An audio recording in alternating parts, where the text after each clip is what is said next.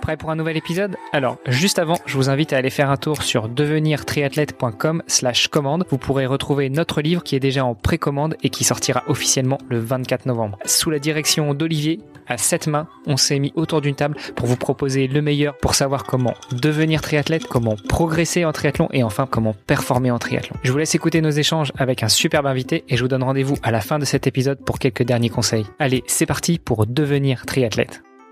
Salut sportifs, c'est Armano et vous êtes dans le dernier épisode de la semaine du podcast Devenir triathlète. Olivier de Scooter est toujours à mes côtés pour co-animer cet épisode. Salut Olivier. Salut Armano. Et nous avons toujours euh, notre invitée Juliana Antero. Salut Juliana. Salut Armano. Salut Olivier. On a choisi de parler pour ce dernier épisode et ben non seulement de la représentativité encore des hommes et des femmes dans le sport et puis surtout savoir comment est-ce qu'on pourrait augmenter euh, le, le, nombre de pratiquants euh, et puis aussi euh, sujet de de, santé publique euh, qui est la, la, sédentarité euh, naissante des gens. Parlons de la sédentarité et on peut finaliser par le nombre de pratiquants. C'est un peu lié finalement. Hein. C'est comment est-ce qu'on fait pour que les gens euh, se mettent au sport, que ce soit plus de femmes ou que ce soit dans la globalité. Je pense que c'est des sujets qui sont un peu liés. En off justement, Juliana nous demandait c'est quoi votre objectif avec votre podcast? Et je crois que c'est la première fois qu'on nous pose la question comme ça de manière aussi direct et, euh, et en fait c'est vrai que je pense que la, première réponse qui est venue c'était euh, de parler justement du problème qui est pour moi un vrai problème de société, qui est euh, la sédentarité. Euh, et bon, Juliana pourra en dire peut-être un petit peu plus là-dessus. Je pense qu'elle elle, elle, elle, connaît mieux le sujet que moi.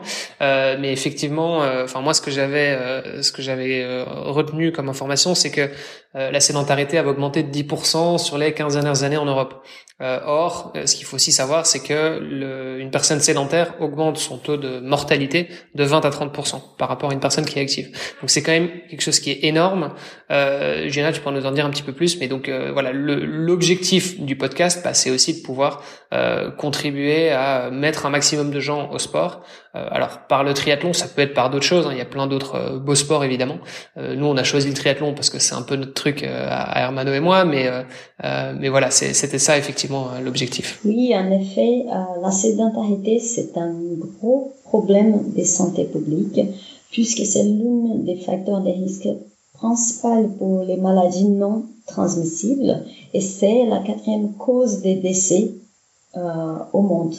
Donc euh, c'est terrible la sédentarité et nous à l'INSEP nous avons fait un, certain nombre d'études pour identifier quels étaient les bénéfices euh, pour les sportifs de niveau euh, euh, en termes de durée de vie et c'est hyper intéressant parce que nous avons trouvé que hommes et femmes, parce que nous avons mené bien sûr les études aussi chez la femme, et, et c'est il s'agit des cohortes historiques et qu'on appelle parce que sont, sont des données historiques. Et nous avons observé que les sportifs de niveau, ils vivent en moyenne 7 ans de plus que la population en général. Donc c'est très bénéfique de faire un sport, même à très haut niveau.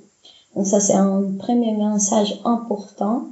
Et malheureusement, en effet, il y en a en France moins de pratiquantes femmes que d'hommes. Et ça, ça commence dès l'adolescence. Ça veut dire qu'il y a plus de femmes sédentaires que d'hommes sédentaires? Euh, Il y en a moins de pratiquantes, oui, femmes qu'hommes.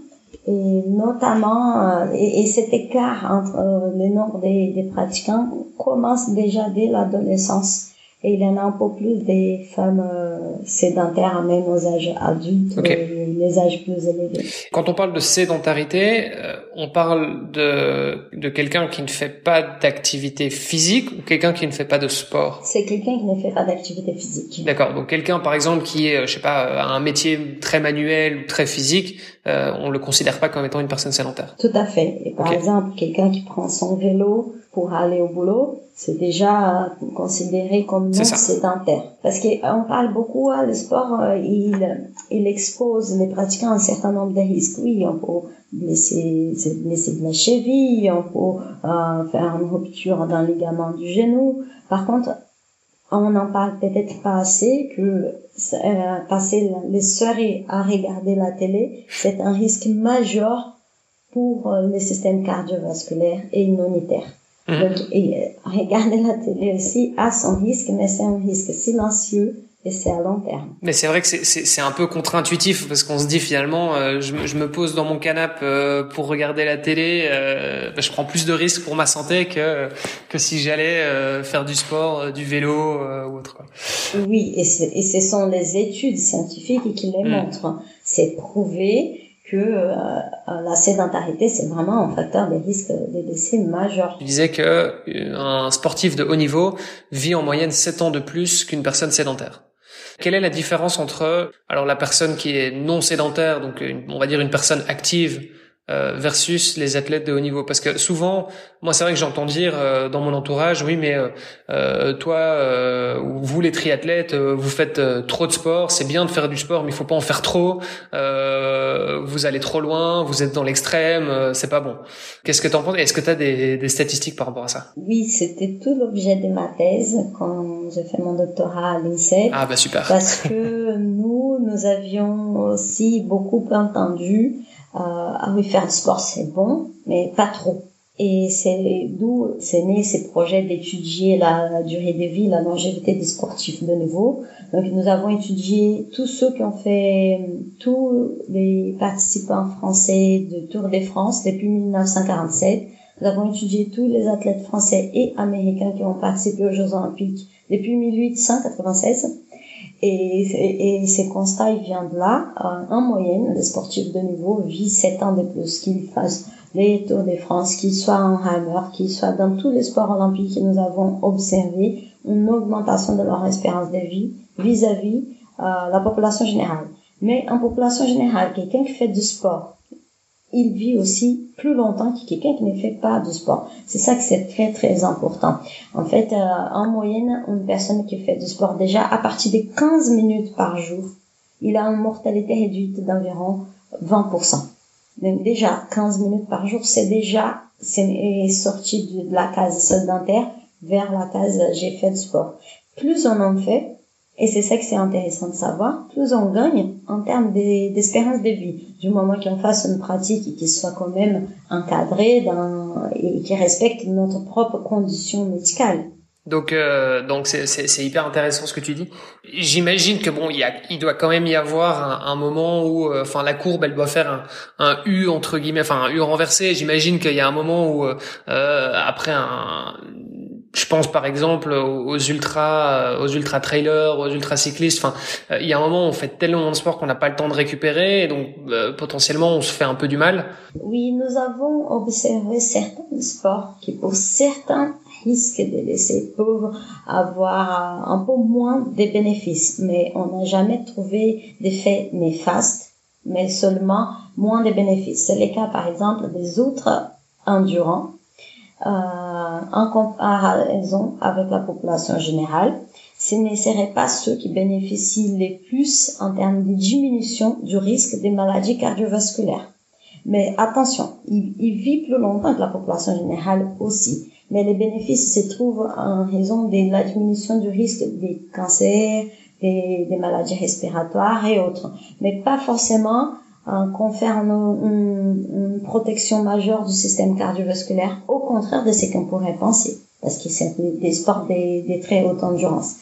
Et à ces mêmes titres, par exemple, les sports des contacts, euh, des contacts directs qui se posent des contacts avec euh, la tête, qui sont des sports comme la boxe, les rugby, ou encore euh, des sports euh, hockey sur glace, football américain, c'est des sports qui exposent ces sportifs à plus des risques des maladies neurodégénératives, sont du type Alzheimer, Parkinson, démence, mais ce sont des risques individuels et spécifiques qu'on prend contre toute la population. Eux aussi, ils bénéficient d'une durée de vie augmentée, ils vivent plus longtemps, mais certains sont plus à risque pour, euh, pour ce type de, de maladies. Remarque un peu bête, mais, mais quid du dopage? Est-ce qu'on a des stats aussi euh, de, de toutes ces sportives, de tous ces sportifs qui éventuellement ont recours au dopage, dont on le sait puisqu'il y a eu des euh, il y a eu des tests qui se sont révélés positifs et qui pourraient éventuellement avoir un impact négatif sur leur durée de vie? C'est un challenge d'étudier les dopages parce qu'on ne sait pas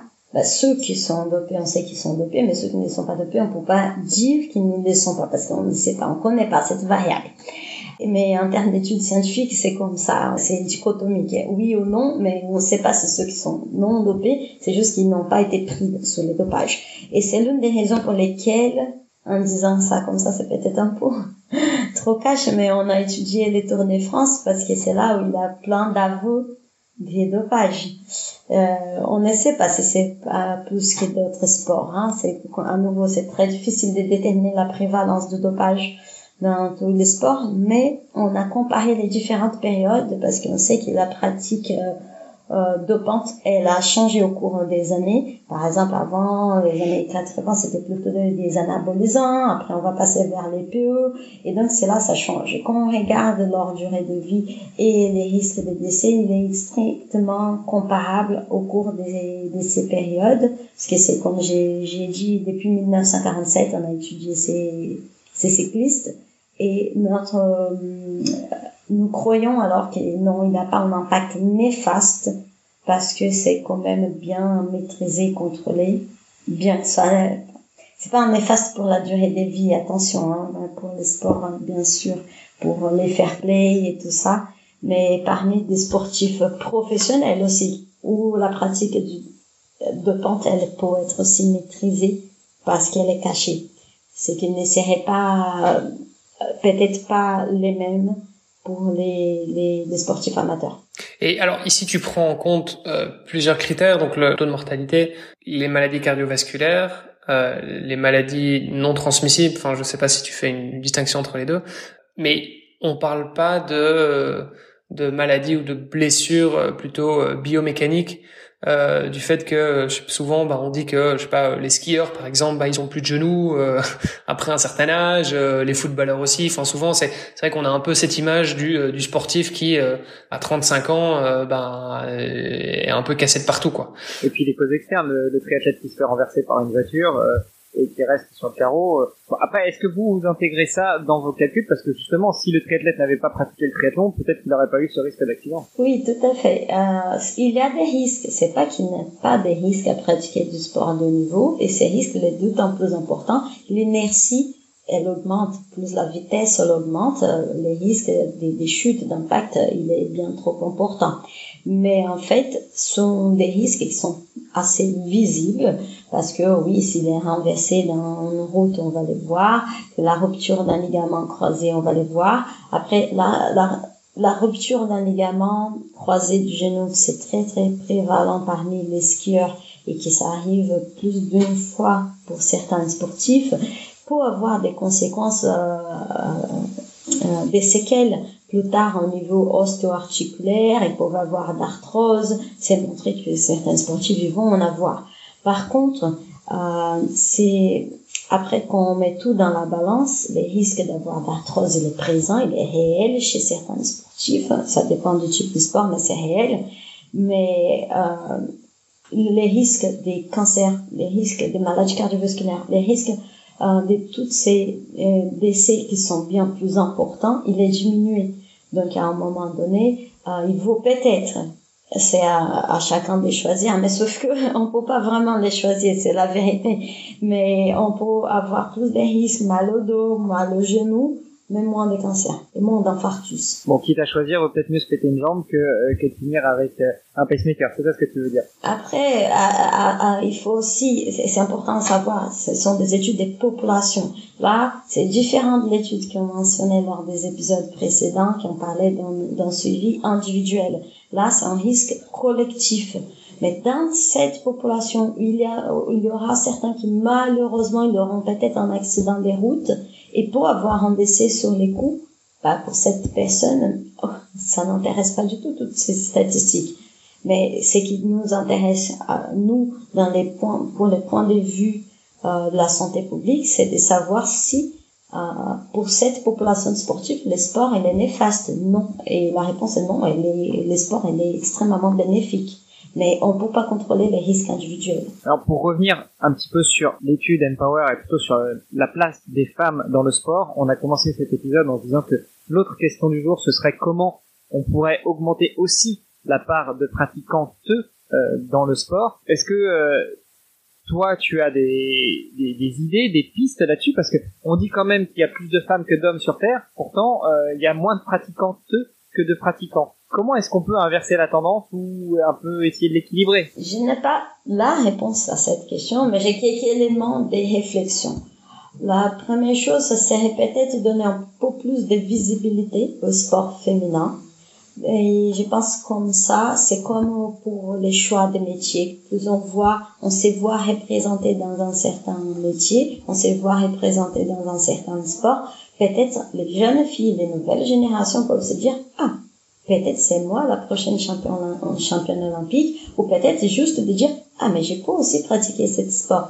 Je vais parler, parce que c'est mon, mon côté brésilien, mais on a eu une, skateuse aux Jeux Olympiques, elle a pris la médaille d'argent, c'est Raissa Leao. Là, à 13 ans, elle a eu là à Tokyo sa médaille olympique. Les jours qu'elle a eu sa médaille, le lendemain, le nombre des ventes des skates pour les filles a, monté énormément au Brésil. Et je pense que ça montre, c'est comme c'est intéressant, cette représentation, mais que les jeunes filles peuvent se dire, ah, mais moi aussi, je peux faire du skate. Donc, j'y crois à cette, cette, question de la visibilité du sport, euh, du sport féminin pour augmenter le nombre de pratiquantes. Et j'y crois tellement que nous, avec Empower, nous avons créé notre compte sur Instagram qui s'appelle Empower. Un des scores, c'est les réduites sportives qui en parle des questions des spécificités féminines, des, de l'influence du cycle menstruel sur la performance, de, la gestion du poids des formes, qui sont des, des, des spécificités vraiment féminines et qui d'en parler, ça permet aussi de mieux gérer sa pratique sportive. Et c'est peut-être aussi l'une des clés parce que j'ai parlé tout à l'heure que beaucoup de pratiquantes, euh, l'écart entre la pratique sportive commence à augmenter vers l'adolescence, c'est là aussi que les filles vont rencontrer leurs règles, c'est là aussi qu'elles vont peut-être être gênées de, de, pratiquer du sport, que leur corps, leur corps commence à changer et qu'elles se sont peut-être plus visibles et ou plus gênées. Et d'où l'intérêt aussi d'en parler et d'ouvrir cette voie pour le sport féminin, mais c'est aussi ouvrir une voie d'opportunité d'ouvrir plus des conditions aussi aux, athlètes femmes qui essayent de, de, monter vers le niveau, de, de, pouvoir y accéder grâce à plus de financement, grâce à plus de soutien, grâce à plus peut-être des sponsors aussi. Donc, ce sont plusieurs euh, hypothèses, plusieurs éléments de réponse dans, pour ta question, Herman. Oui, il va falloir qu'on invite plus de plus d'athlètes euh, féminines sur le podcast, Herman. Voilà, pour avoir une, une, plus grande représentativité et donner plus envie à nos auditrices et nos auditeurs, ou plutôt à nos auditeurs qui sont quand même beaucoup plus nombreux, d'aller chercher des, des auditrices et des pratiquants. C'est une bonne idée. C'est une très bonne idée. Juliana, merci beaucoup pour euh, ta présence sur le podcast. Merci beaucoup pour toutes ces réponses. Euh, tu as parlé du compte Instagram Empower euh, underscore sportive. Si euh, on veut te suivre toi, où est-ce que ça se passe? Ah, Là, vous pouvez utiliser l'Instagram ou bien euh, sur LinkedIn, que c'est aussi Empower. Merci beaucoup, Juliana. Je te souhaite une très très très très très bonne continuation, une très bonne pratique. Euh, amène plein de pratiquants liés. Je te souhaite un bon week-end et on se retrouve la semaine prochaine. Yes, super. Merci Hermano, merci Juliana, c'était passionnant et euh, on remettra le couvert, je l'espère, prochainement. Merci à tous les deux. Merci, à bientôt. À bientôt. Au revoir. Merci d'avoir écouté cet épisode et peut-être même cette série hebdomadaire jusqu'au bout. N'oubliez pas de rejoindre notre groupe Facebook pour discuter avec les invités, commenter et poser vos questions. Et Olivier et moi, nous vous répondrons dans un prochain épisode. Bon week-end et à la semaine prochaine. Salut les sportifs